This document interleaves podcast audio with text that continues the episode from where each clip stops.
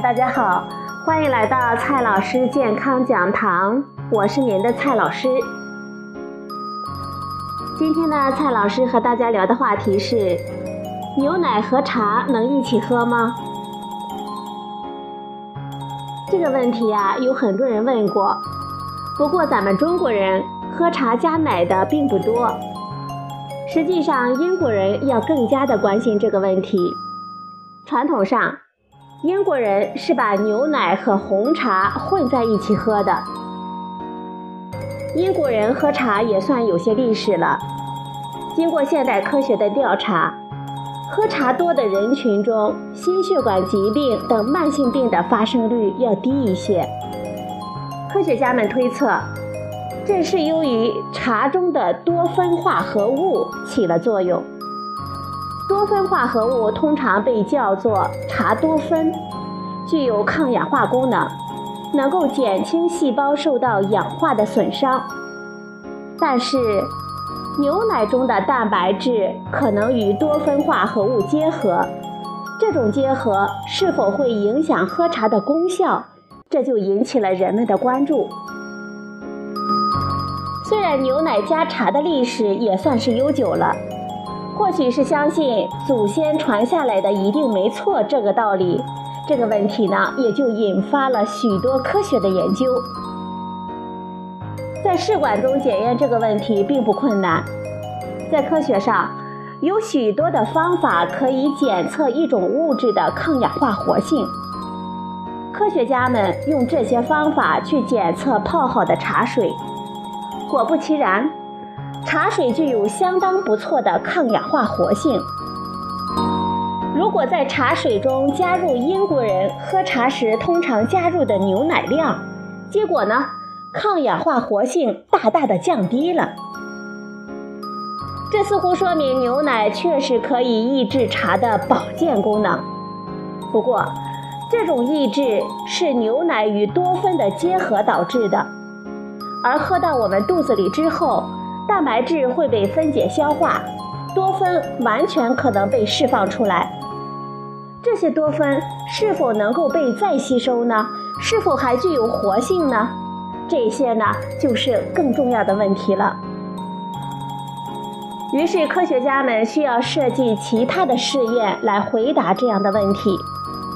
他们找来一些志愿者们，饿了他们一晚上之后呢，先抽他们的血。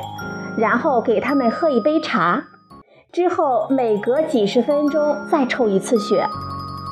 一方面可以直接分析这些血中的多酚化合物的含量。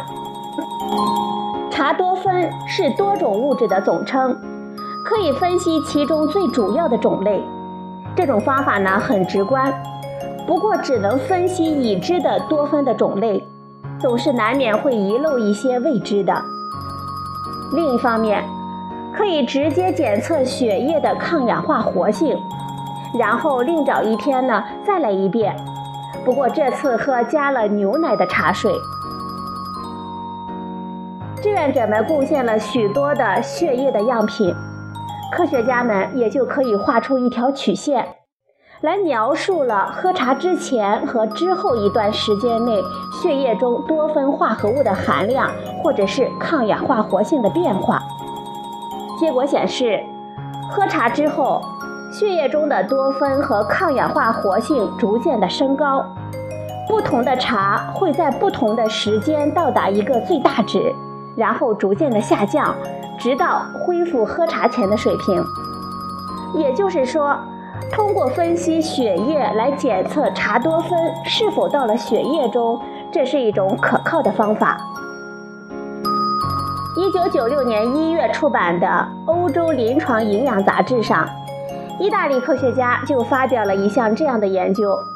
他们的结果是，当茶中加了牛奶之后，在体内的抗氧化活性被完全抑制了。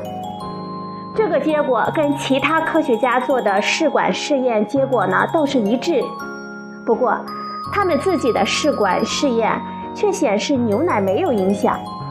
这个结果有点出人意料呢，也有其他的科学家也进行了其他的试验。一九九八年五月出版的同一本杂志上，荷兰的科学家发表了类似的试验，他们是直接检测血液中的儿茶素，是最重要的茶多酚的含量，结果是茶中加牛奶对儿茶素的吸收没有影响。这两项结果有相当大的冲突，不过在健康领域，这样的情形并不少见。如果我们选择性的接受我们期望的结论，那么正反的结论都能找到支持。牛奶到底会不会影响茶多酚的吸收这个问题，就还需要更多的其他科学家的试验来验证。在随后的十来年中，荷兰、印度、英国的科学家们又发表了其他的一些试验，结果都是牛奶不影响茶水中多酚物质的吸收。这样呢，这个问题似乎看来可以尘埃落定了。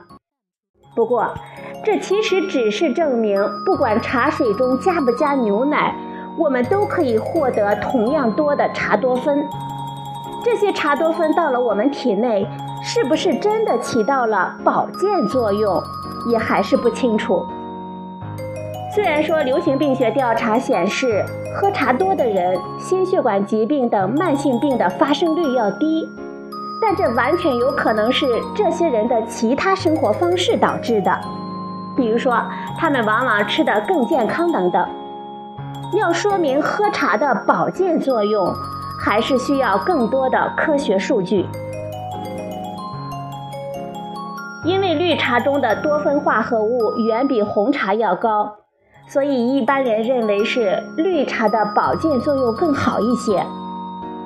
美国食品与药品管理局曾经对绿茶抗癌的二百二十三篇论文分别做了仔细的分析，认为只有几项研究能够说明问题，但是结果并不一致，有的显示无效，有的显示有微弱的作用。